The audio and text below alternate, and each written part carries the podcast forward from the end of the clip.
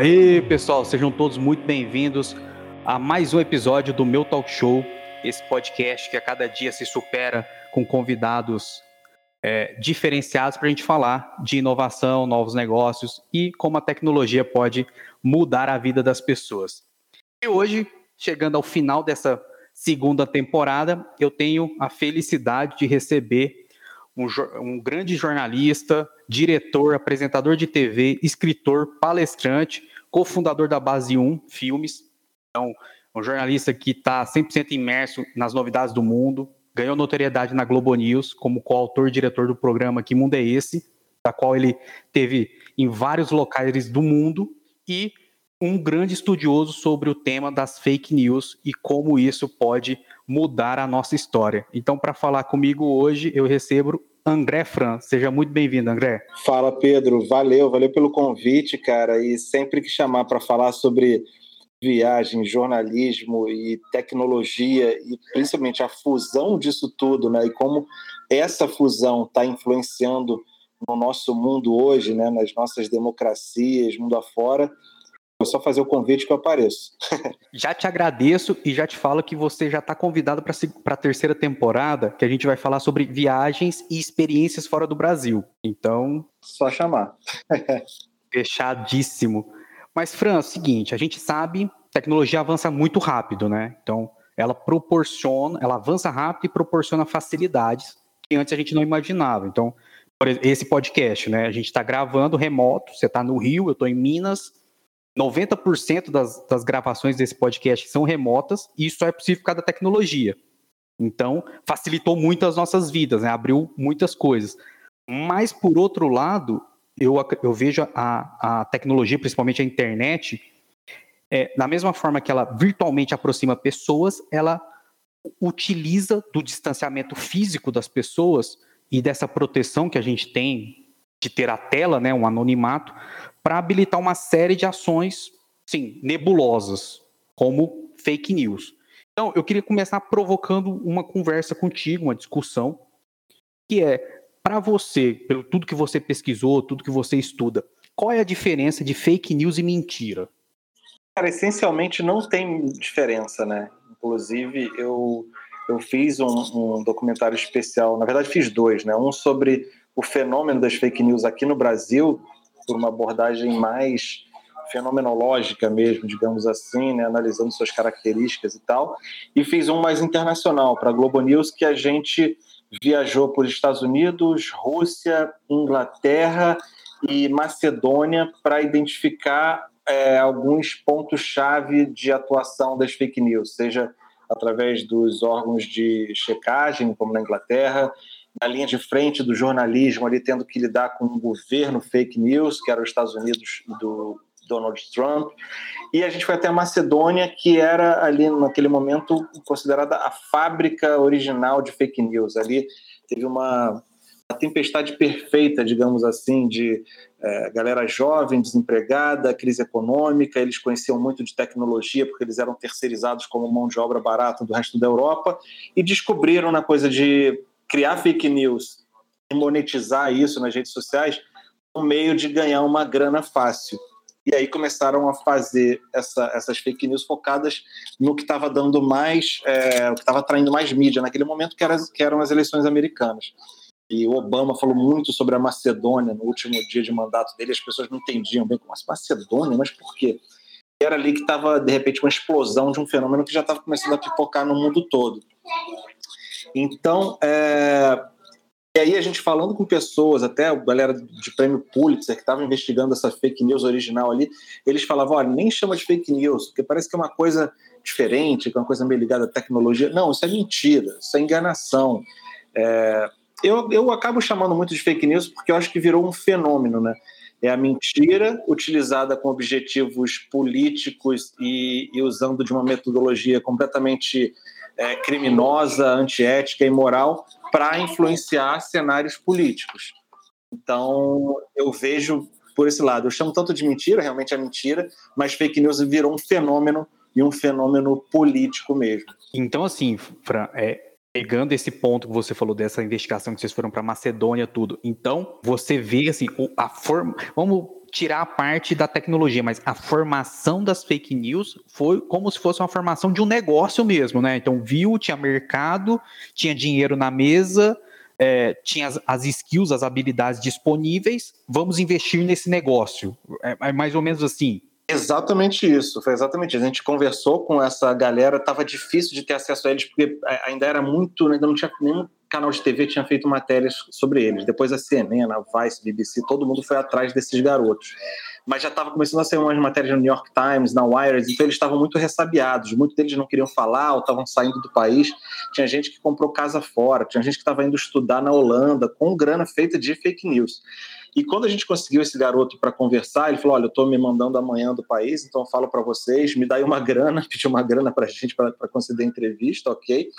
E, e ele falou exatamente isso: Olha, a gente no começo a gente inventava fake news de alimentação em relação aos carros que estavam sendo lançados naquele ano. Depois a gente viu que a coisa da política polarizava e engajava muito. Era uma coisa que mexia muito com a paixão das pessoas. Então a gente começou a fazer fake news política. E a gente foi com testagem também. Não é que eles, ah, vamos fazer fake news para ajudar o Trump e prejudicar a Hillary, né, que era a candidata adversária naquele momento. Ele falou, não, a gente começou a fazer de Bernie Sanders, de Hillary, de todo mundo. Só que o público que apoiava o Donald Trump acreditava mais nessas mentiras e eu tô falando, Pedro, mentira era tipo assim, ele mostrou pra gente, Michelle Obama é homem. É, Obama, na verdade, é um keniano terrorista infiltrado no Partido Democrata. Eram coisas desse nível, absurdos. Os mais absurdos. Os maiores absurdos que a galera, como assim? Olha só isso! E compartilhava. E ele falou, cara, nessa, o público republicano mais radical que seguia o Donald Trump é, espalhava, compartilhava mais essas mentiras, caía mais nas mentiras, espalhava mais, e pra gente isso era ótimo, que era mais clique, mais grana. Então foi nessa que o, que o negócio foi pegando, não era é, um objetivo político. Mas é claro que a partir do momento que eles viram que isso, que outras é, entidades, organizações, governos viram que isso tinha um efeito devastador, começaram a se aproveitar. Então, muitas investigações começaram a apontar dinheiro da Rússia, por exemplo, é, financiando essas fake news criadas na Macedônia porque aí né, tinha, ó, tem interesse político em causar um caos na democracia americana. Porra, vamos eleger esse Donald Trump. Bota aí dinheiro para propagar, para empurrar essas fake news que estão fazendo a favor dele. E assim a coisa vai rodando, né? E assim a coisa vai, foi ganhando essa, essa proporção que a gente viu. É, não é que os governantes pessoalmente estão ali criando fake news. Alguns até têm, né? Suas fazendas lá de criadores de fake news. Mas geralmente é uma coisa terceirizada, né? Tem uma, tem uma agência de marketing digital que aí bota uma grana para empurrar é, notícia, o, o, o conteúdo na internet e, claro, está empurrando ali muita fake news que está sendo feita com esse próprio objetivo. Uhum. Então, assim, é... e aí, Fran, uma coisa que, por mais que eu leia, por mais que eu busque, é, eu, eu, eu, eu acredito muito naquilo, né? Sempre tem um paciente zero, né? Paciente um ali, né? Algo tem que ter um início. E aonde que foi onde que você vê, ou para onde que você aponta que foi o início desse movimento? Porque a gente vê assim, né? As redes sociais cresceram muito rápido. É, quem começou, não é quem, quem começou não, mas quem aproveitou muito a, a tempestade perfeita da popularização das redes sociais e eleição foi aquela primeira campanha do Obama, né? Tanto que ela é case para várias coisas de é, publicidades digitais, acesso às redes sociais. O Obama era um político que sabia é, se relacionar muito bem com as redes sociais, né? Com o público. Mas aonde que você vê assim, fala, olha, é, esse fenômeno das fake news nesse nesse formato que a gente vê hoje, é, utilizando os potenciais tecnológicos, ou como você falou lá da, desse caso da Macedônia, usando o conceito de negócio, aonde que a gente começa a ver esse movimento surgir? Ou quando, né? Eu acho que esse exemplo da eleição de 2016 do Trump é, é bastante emblemático. E especificamente esse pessoal da Macedônia, porque é claro que isso estava acontecendo em outros lugares, mas ali a gente viu e esse garoto que eu falei que a gente foi entrevistar, a gente foi entrevistar ele num fundo de quintal na cidade de Veles, que nem é a capital da Macedônia, né, o capital Skopje, ou seja, era uma cidade secundária de um país que nem é muito conhecido, e o cara no fundo de quintal de uma casa estava influenciando o cenário democrático da nação mais poderosa do mundo, que é os Estados Unidos. Então, eu acho que isso, claro, não era só ali, não foi exatamente ali, não foi aquele cara que começou, mas é um exemplo de um fenômeno que estava começando a se popularizar mundo afora. Tanto é que o Donald Trump, é, não foi ele que criou o termo, né? O, o Mark Zuckerberg já tinha utilizado, mas, mas ele popularizou no primeiro dia de mandato dele, quando ele botou o dedo na cara de um jornalista da, da CNN e falou: You are fake news, vocês são fake news já usando a, a, a narrativa ao contrário, né? Falou, pô, o cara foi eleito com um monte de fake news, né? Seguia propagando fake news todo dia, né? Foram mais de 20 mil mentiras catalogadas pelo Washington Post, pelo New York Times durante os quatro anos de governo dele, mas ele usava isso a, a, do lado contrário também. As notícias verdadeiras que eram contra o que ele queria é, ele queria é, divulgar como, como, como emplacar ele taxava de fake news. Então virou uma guerra de, de narrativas mesmo. Então eu acho que esse momento foi que a gente começou a ver, cara, essa história de fake news está ganhando proporção, está ganhando volume e está sendo usada, né? não só a favor, mas como arma de contra-ataque e de ataque também de políticos populistas sem, sem muito escrúpulo. Depois a gente foi ver também na Índia, teve questão do, das mentiras, das fake news é, com objetivo eleitoral foi maciça também, né? eles chegaram a tentar é, é, responsabilizar o WhatsApp, o WhatsApp tentou lançar algumas medidas por lá para coibir isso, não teve muito sucesso.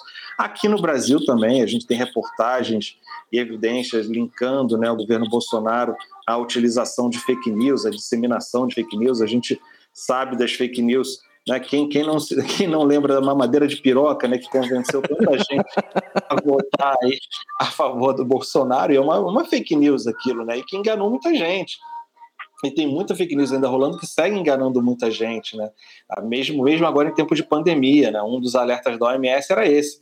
É o cuidado para as pessoas não caírem em fake news em tempos de pandemia, porque aí não é uma questão de político A, político B, é uma questão de vida ou morte. Então, é, eu acho que é ali que a gente viu nascendo esse fenômeno que a gente até hoje a gente começou a entender um pouco mais, mas até hoje a gente não tem um antídoto. E era isso que eu queria te perguntar. Né? A gente começou a entender um pouco mais, mas é, eu vejo um cenário, Fran, meio nebuloso, né? Porque é, você tem cada vez mais as redes sociais, as grandes empresas de, de, de digitais da internet tendo cada vez mais acessos e se, se misturando com, com funções do Estado, né? Você tem é, políticos se aproveitando dessas, desse potencial devastador, seja a favor ou contra, e você tem uh, os é, a população, as pessoas que são impactadas por isso, né? A gente, cada vez mais, as pessoas estão é, multitelas e logadas a todo tempo numa rede social. É, cada vez mais a gente, as pessoas buscam informações dentro das redes sociais, que antes era algo para é, interação, relacionamento, confraternização, que seria lazer. Cada vez menos isso é lazer, cada vez mais isso se torna a vida das pessoas, né? Você pesquisa um produto ali, você pesquisa um local, você pesquisa uma pessoa, você está cada vez ali dentro das redes sociais. É, como que você, como que a gente pode é, começar a separar isso e tentar, é, eu vou falar aqui, não sei se a palavra é essa, fulanizar, do tipo, quem tem responsabilidade do quê, é, cada um, que é responsável pelo que, apesar de a gente ver algumas agências de, de checagens, né, mas são instituições é, independentes, mas aí você vê rede social bloqueando o usuário, fazendo, é, tomando medidas. É, como é que a gente pode separar e começar a falar, pô, minimamente, né? Olha, um exemplo, do arquivo A ao arquivo C, quem tem que tomar conta é a rede social. Do arquivo tal ao tal são os governos, são os estados. Do arquivo tal tal é a justiça. E do arquivo tal tal é, é o cara que escreveu. Como é que a gente pode é, dar um passo para tentar normatizar essa. Normatizar que eu falo, criar normas, né? Para esse cenário que é tão nebuloso. Sim, eu, eu acho que, em primeira instância, eu acho que assim, a responsabilização é, é legal tá para todas as esferas. O cara que escreveu, que está achando que a internet é, é, é terra sem lei, não é para o jornalista que escreveu e aquilo ali seja que foi um objetivo de enganar esses pseudo-jornalistas aí que hoje em dia a gente tem aos montes e, e, que se dizem jornalismo independente, mas são baita disseminadores de fake news, ou até o jornalismo normal, que de repente não apurou direito alguma coisa, publicou, tem responsabilidade, é, e aí isso serve para todo mundo. Agora, eu acho que, em, em uma última instância, a plataforma tem que se responsabilizar pelo conteúdo que ela está que ela tá, é, é, que ela está que ela tá botando no ar, né? Ela está habilitando, né, ali. Habilitando, exatamente.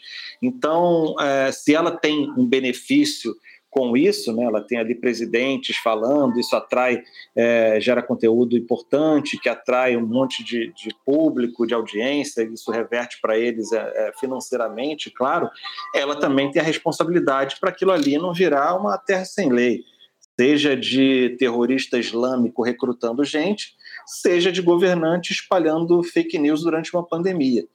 Eu, a gente teve aquele caso, né, logo ali no, no final dessa, dessa reta da campanha eleitoral agora do Trump contra o Joe Biden, que o New York Post lançou uma matéria que dizia que tinha arranjado acesso ao laptop do Hunter Biden, do filho do Joe Biden, e acesso a algumas informações meio esquisitas. Ao mesmo tempo, nenhum jornalista é, tarimbado ali do jornal quis assinar, foi uma estagiária que, que assinou, e eles não tinham exatamente como verificar a procedência daquelas informações, um negócio meio esquisito.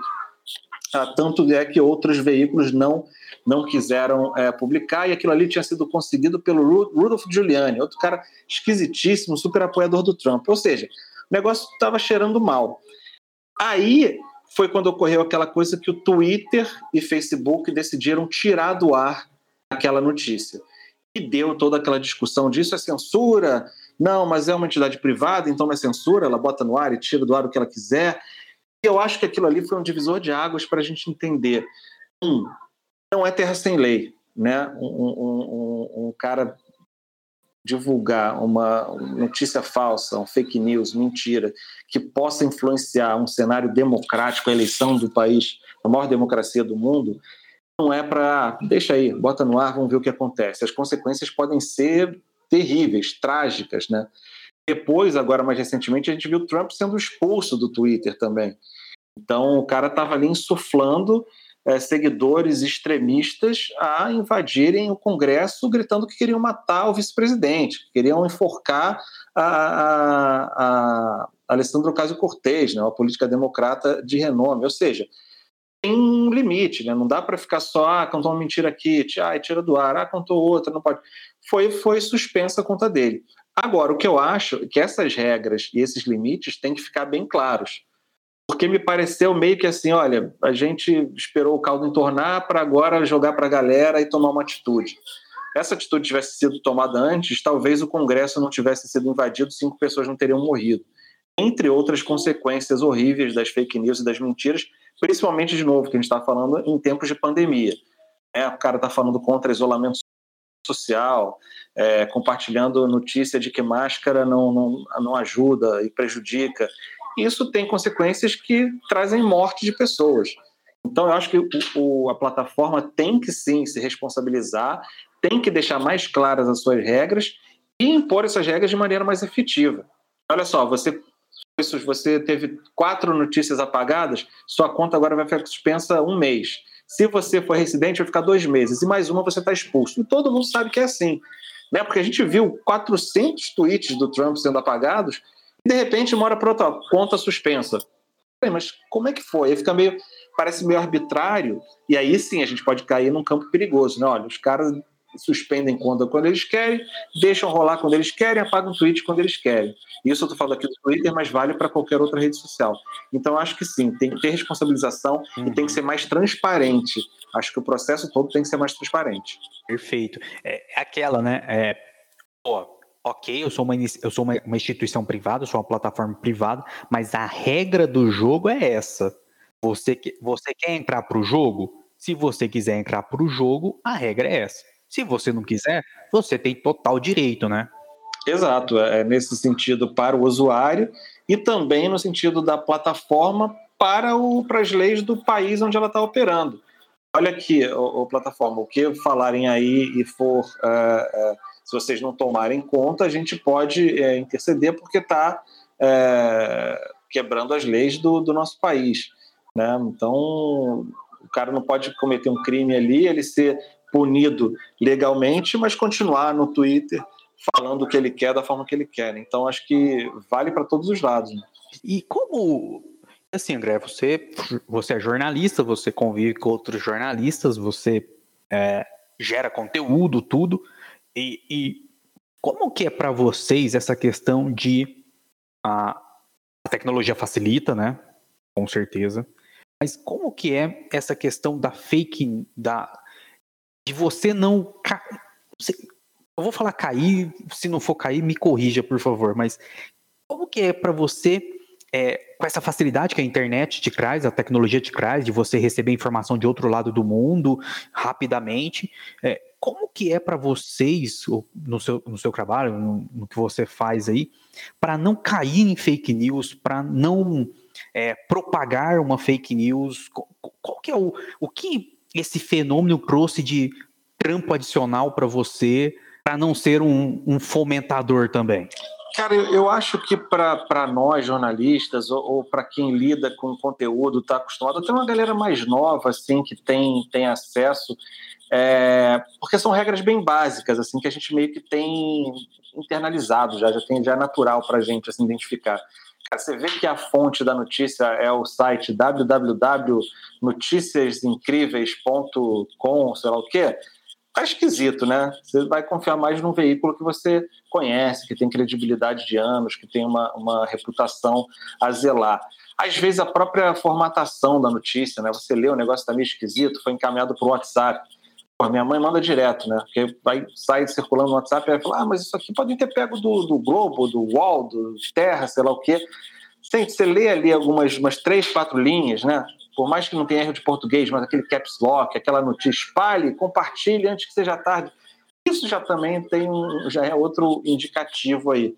Mas tem aquelas coisas que são mais detalhe, né? Uma notícia que é real, que está num veículo é, de reputação, mas que estão espalhando fora do, do tempo, né? Ou seja, estão pegando uma notícia que foi de 2017 e compartilhando como se fosse agora. Então, muita gente vai passando isso para frente, nem clica para ler, ou então nem repara na data e acha que aquilo ali é, é, é, real e acaba espalhando isso como, como verdade. Então, tem, tem muito desse lado. É, e eu acho que tem também aquela coisa do de você querer acreditar, você ter a tendência a acreditar mais naquilo que você que você acredita também ideologicamente, né, o tal do viés de confirmação.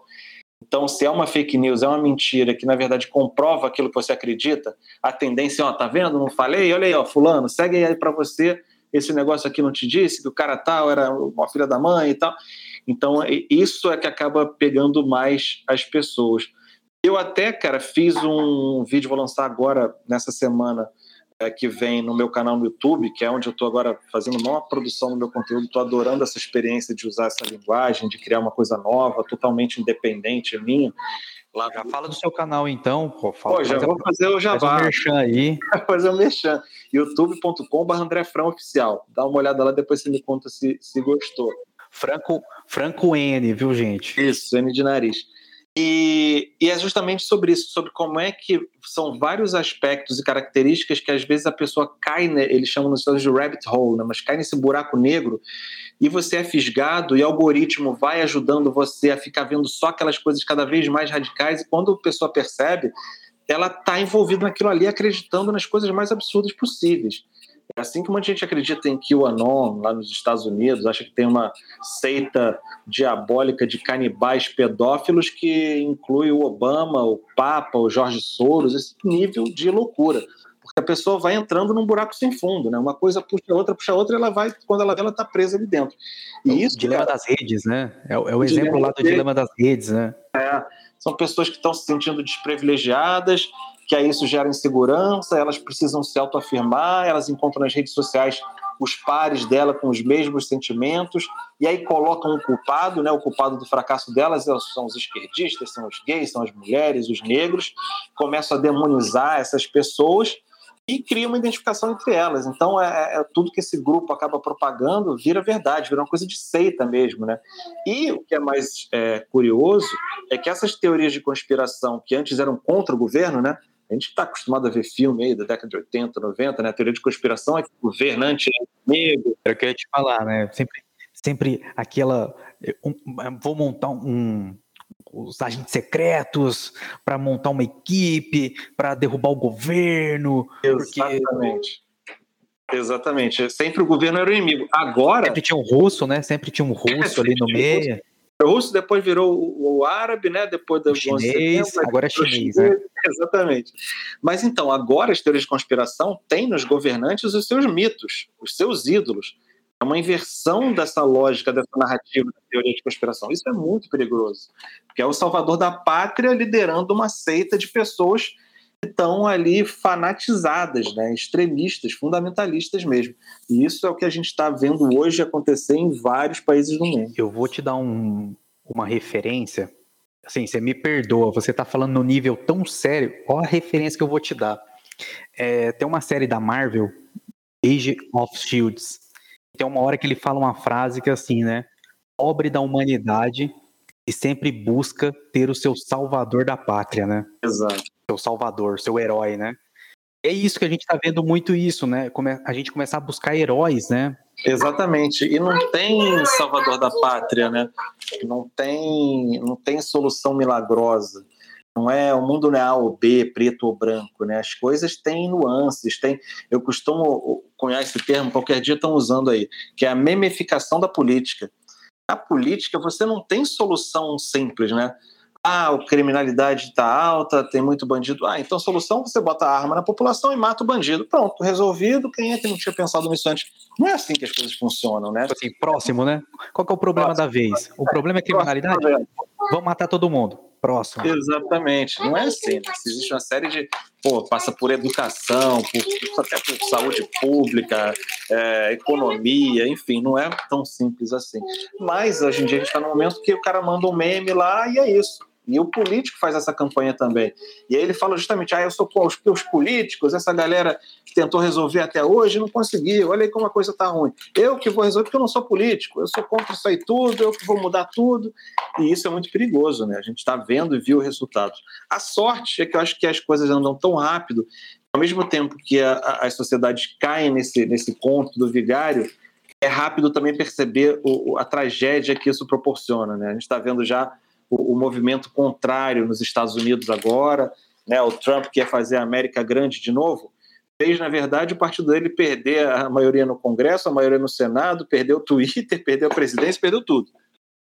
Então, é, eu quero crer, quero ter esse otimismo de que as coisas estão, as pessoas estão mais atentas, estão aprendendo mais e estão vendo isso. Tem um, um amigo meu que fala uma frase, provavelmente ele ouviu em algum lugar, mas eu gostei muito. A primeira vez que eu vi foi ele, né? Se por que, que quando você viaja de avião, você quer que um, um piloto de avião pilote o avião que você está viajando?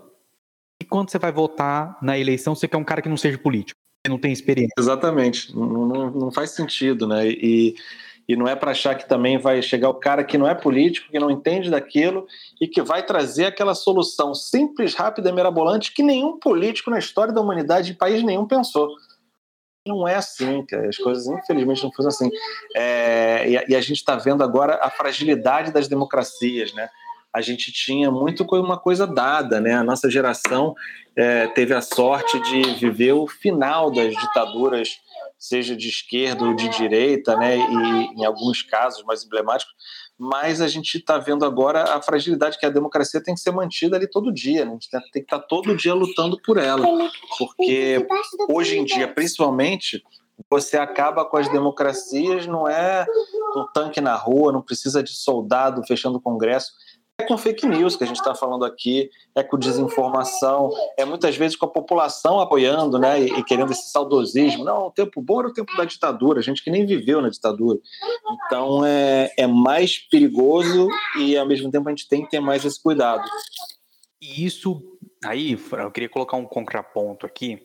É, eu, como um profissional de marketing, de mercado, é, as possibilidades que as, que as plataformas, que a internet, que o Google, o Facebook, o Instagram, o Twitter me permite para fazer o meu trabalho e alcançar o público ideal, é, segmentar, fazer campanhas cada vez mais assertivas, é fenomenal. Correto? Mas isso também pode ser usado para o lado ruim, né? Que é justamente o que a gente estava falando lá no começo, é você segmentar e achar as pessoas mais vulneráveis, para mais a, a, suscetíveis a, a, acreditar naquela informação que vai gerar um caos. É, eu fico assim. Aí você falou um pouquinho do um exemplo lá do Twitter, né? Jogou um pouquinho para a plateia na hora que o caldo entornou ali, falou: não, não, peraí, peraí, tô banindo, ó, tô banindo. É, eu vejo um pouco assim, é, não tem um interesse tanto dessas plataformas de, de fazer essa segregação, o que é bom e o que é ruim, porque gera muita grana para eles também, né? De anúncios, essas questões. Teoricamente, vamos pensar assim, é a principal fonte de receita desses caras, né? Pois é, é, é e a gente viu isso na prática, né? Antes da campanha eleitoral desse último desse, dessa última eleição americana, usando aqui esse, o exemplo, porque acaba sendo o foco central, né, e até a vanguarda desse tipo de coisa, para o bem e para o mal. Mas é, o Mark Zuckerberg, responsável pelo Facebook, falou exatamente isso: não, a gente não vai tirar do ar é, notícias falsas. Não falou com essas palavras, saiu pela tangente, né, mas quando ele foi arguído lá no, no Congresso a, americano. Então, então você está querendo dizer que você não vai tirar do ar fake news é, de, de campanha eleitoral? Ele, não, é que a gente não pode censurar, a gente tem uma equipe que analisa se é e tal. Ou seja, é, não tem essa vontade toda. Mas, ao mesmo tempo, eu acho que o negócio com Trump atingiu um nível de extremismo tão grande, eu acho que as pessoas, mesmo os mais fiéis defensores e parceiros dele ali, a gente está vendo hoje é, que tiveram que dar um passo atrás e falar: olha, né, até esse ponto a coisa está chegando num nível muito perigoso, que acho que aquela invasão do Capitólio no dia 6 de janeiro foi assim um marco na história dos Estados Unidos e na história da democracia é, mundial acho que a galera viu que ó, o negócio do caldo está entornando um pouquinho demais. Passou do limite, né? Falou, peraí, gente. Passou totalmente do limite. Passou do limite do extremo, né? Já falou, peraí, peraí, peraí, peraí. Vamos, temos que repensar, né? Não dá para eu ficar dobrando a aposta, né? Porque eu vejo que aconteceu muito, um pouco disso, né? Na minha análise.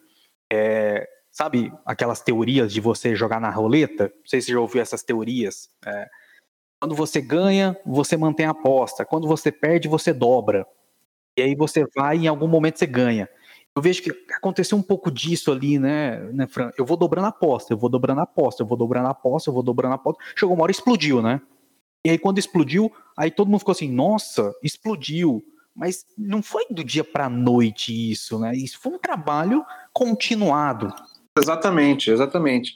E e, eu, e a gente tinha no início aquela esperança de não, o Partido Republicano vai, vai segurar a onda. Na hora que ele começar, é aquela coisa que a gente vê em vários países, a gente vê aqui no Brasil, não, não, ele só.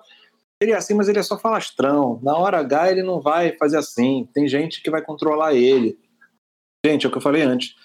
Democracia é uma coisa frágil, a gente não pode brincar com a democracia, né? E eu acho que foi o que a gente está vendo aqui no Brasil e acho que é o que eles viram lá nos Estados Unidos o Partido Republicano, que a gente achava que ia segurar a onda do Trump, começou, até por questão política, e ver que aquela base dele era bastante ativa e era grande, começou a virar meio que o partido do Trump. Virou o Partido Republicano, moldando o Trump ou limitando o Trump ali dentro das suas características históricas de um partido sensacional, como o Partido Democrata, tem seus defeitos e seus acertos, os dois em, em grande medida igualmente. É um agrupamento de pessoas, né? É um grupamento de pessoas. O, os partidos. Exato, exato. Com quadros excelentes dos dois lados, dos dois lados. Exatamente. A gente começou a ver esse partido republicano virar o partido do Trump e aceitar e encampar qualquer tipo de loucura extremista que ele estava que ele estava defendendo e propondo. Até aquilo que você falou, até o ponto do negócio tornou demais. E aí a gente viu até alguns dos caras mais loucos que defenderam e bancaram as maiores fake news e, e teorias escalafobéticas do Trump, tendo que dar um passo atrás e pisar um pouquinho no freio. Vamos ver como é que vai ser daqui para frente. Né? Essa, para mim, é a grande incógnita mundial. Se o Partido Republicano virar refém dessa galera, tem deputado que acredita em QAnon, em teoria da conspiração, daquelas escalafobéticas que eu falei aqui. É, tem Partido Republicano do Havaí, do Texas, querendo meio que legitimar essas teorias e aceitar essa coisa. Será que agora, principalmente agora no, impeachment do Trump, é, a galera vai meio que assim, ó, se vocês, Partido Republicano, não aceitarem a gente, os radicais, a gente rompe e vai criar outra coisa aí. E aí vocês perdem uma base forte. Então, tá nesse momento de disputa, de negociação, de será que o Partido Republicano vai virar uma coisa radical, meio louca, para abrigar essa galera? Ou será que ela vai voltar às tradições do Partido Republicano e essa galera vai romper, criando uma, uma terceira via de extremismo? Esse é o, é o grande dúvida para mim aí nesse momento. Porque nós estamos falando de quase 70 milhões de votos que o Trump teve, né? É. é muita gente, é muito voto, né? Ele perdeu, mas é uma votação aquela o que a gente chamava de a minoria barulhenta, né? Aquela galera, não essa galera do Facebook que faz muito barulho. Não, gente, é muita, muita gente. É, muita gente. E Fran, eu vi você postou um, um, um ponto hoje e aí eu anotei aqui que eu queria te, te questionar. Você falou um pouquinho do, do Kenon, né? É, a mídia tem que cobrir ou não, porque o Kenon tem uma deputada Arizona. Marjorie Taylor Greene, né? Isso, é do, é, é do Arizona, é Arizona, Arkansas. É Arkansas, é. Alguma coisa assim, né? E aí o questionamento é: a mídia tem que cobrir ou não? E aí eu queria colocar um outro questionamento para você. É, hoje, cada vez mais, a, a, a internet populariza a produção de conteúdo, né? Então, da mesma forma que, que eu sou um produtor de conteúdo independente, tem mais milhares de pessoas que podem produzir conteúdo. E existem conteúdos bons e existem conteúdos ruins. É, nesse caso, vamos pegar. Esse é um caso extremo, eu sei, mas é, a mídia não cobrir ela, cobrir ou não cobrir ela, você vê que é uma, uma diferença tão grande assim, é, não dar voz a ela e, a, e abrir a possibilidade de, deles criarem uma rede que só fale isso, e, ou cobrir ela é dar mais voz a essa coisa descomunal que o, o nesse caso específico o Kenon prega, mas se a gente extrapolar, a gente tem, entre aspas, Kenons e pessoas falando coisas no mundo inteiro. É, cobrir ou não cobrir tem tanta diferença hoje, visto que a internet está aí para popularizar qualquer um que possa produzir conteúdo? Pois é, essa é uma resposta que eu não tenho, né? Eu não sei, eu nem sei se tem uma resposta é, definitiva quanto a isso. Eu acho que existem maneiras, a gente vai ter que aprender maneiras de do jornalismo, da mídia cobrir essas pessoas que têm um palanque, né? Que, por exemplo, no caso é uma, uma funcionária, uma servidora pública eleita pelo povo, ou seja, ela tem o palanque dela, ao mesmo tempo é uma pessoa que está disseminando diariamente mentiras. Né? Mentiras mesmo que você pode checar e, e, e que são contra a ciência, os fatos, né? que é facilmente você é checável. Então eu acho que é, é, é, é, é um, é um limite, é um limiar, é uma linha tênue que a gente vai, vai navegar. Eu tenho, tenho aquela teoria de que é, das pessoas, ah, você está bota, você critica alguém que falou uma besteira, uma mentira, uma, uma teoria muito louca na internet, fala, ah, você está dando palanque para ela. Eu acho que sim. Se é uma pessoa anônima, que às vezes até está propositalmente buscando palanque, falando essas atrocidades, eu acho que a gente não deve dar palanque mesmo, não. Não deve ficar compartilhando e aumentando esse discurso, que por mais que seja para nossa bolha, aquilo ali vai ganhando, o algoritmo vai entendendo que tem relevância, vai exibindo mais, acaba atraindo mais apoiador, né? Ali um ou outro maluco que acaba se deparando com aquilo. Mas se a pessoa tem palanque, se é uma figura pública, se é um, um político, se é um, um pseudo-jornalista, eu acho que aí sim a gente tem que é, derrubar do palanque. E derrubar do palanque é contrapondo a desinformação com informação. Desinformação você, combate com informação. Então, é responder, é mostrar qual é a verdade, é explicar que aquilo é mentira, por que, que aquilo é mentira.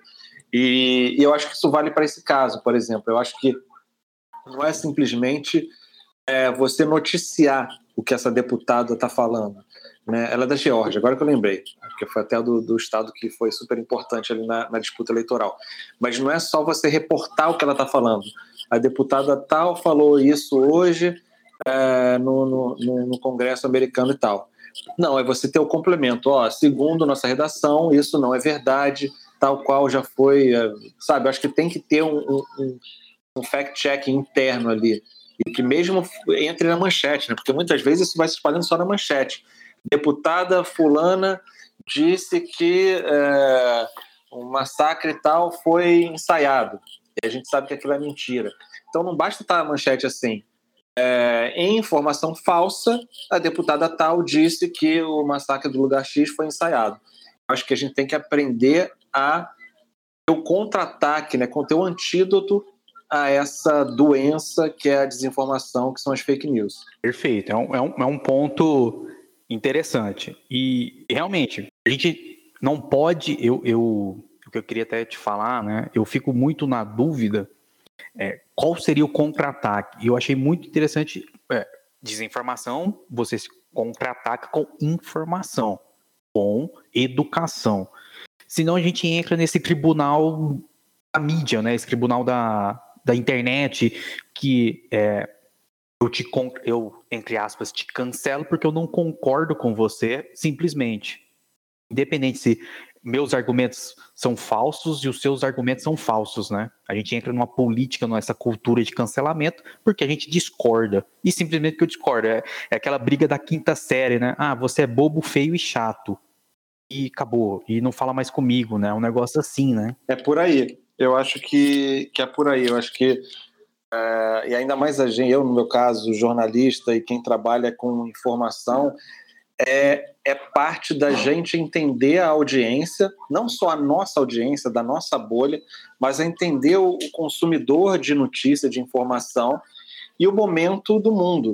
Entender que a gente tem a nossa responsabilidade social também. Ah, não, eu, tô só, eu sou responsável, eu falo só a verdade, eu vou continuar fazendo assim. Não, mas o momento pede né, que a nossa responsabilidade social, a função social do jornalismo, tenha também essa preocupação em deixar claro o que, é mentira, o que, que é verdade, quando você vai reportar uma, uma, fake news, você saber como fazer, usar as regras do jogo para deixar claro que aquilo ali é mentira, que é desinformação, mas que você tem que é, divulgar porque foi de uma parte, é, foi proferida por uma, uma figura pública e que tem notoriedade enfim, eu acho que esse seria o caminho mais, mais é, eficiente, né? Perfeito, Fran. E caminhando para o nosso final, eu queria fazer alguns, algumas provocações aqui para. É, eu sei que é um assunto denso, né? Quantos documentários vocês já fizeram com essa temática? De fake news? É. A gente fez dois. A gente fez um é, baseado em fatos reais, que é esse que eu falei que a gente viajou o mundo falando diferentes aspectos desse fenômeno para a Globo News. E a gente fez o Fake News Made in Brasil, que é um documentário para o canal Curta. Tem muita coisa e tem muitas ah, nuances, né, esse tema. Então, a gente pode ficar aqui falando durante muito tempo. Mas eu queria duas visões suas, Fran. É, a tecnologia para você, jornalista? Ela te facilitou no quê e ela te dificultou em quê? Eu acho que a tecnologia, principalmente dessa coisa da rede social, é, eu trabalho com informação, né? E, então, é, quando eu estou pesquisando um destino que eu vou fazer uma reportagem, quando eu estou lendo matérias, quando eu quero ler reportagens, ver um documentário, ouvir um podcast. Eu acho que a, quantidade de conteúdo acessível e democratizado, isso é sensacional das redes sociais. A possibilidade de eu estar é, viajando para Tunísia ou para o Haiti ou para Macedônia, né, como a gente comentou aqui várias vezes, e eu coloco lá na rede social, putz, alguém conhece alguém, alguém sabe se o lugar tal é bacana, isso vai, um passa para o outro, que retuita, que compartilha e chega até mim uma pessoa da Tunísia falando comigo, pô, olha aqui, chegar aqui, vem falar comigo. Isso é sensacional, isso mudou muito a nossa realidade de produção, porque a pessoa que está no local, naquele momento, vivendo aquela realidade, sabe como ninguém o que, é interessante de mostrar e o que, que não deve ser mostrado, né? É, só a gente pensar aqui no nosso país, né? chega um cara de fora que não tem internet, vai chegar, ah, Rio de Janeiro, vou lá em Copacabana e mostrar, é o símbolo do Brasil. Não, né?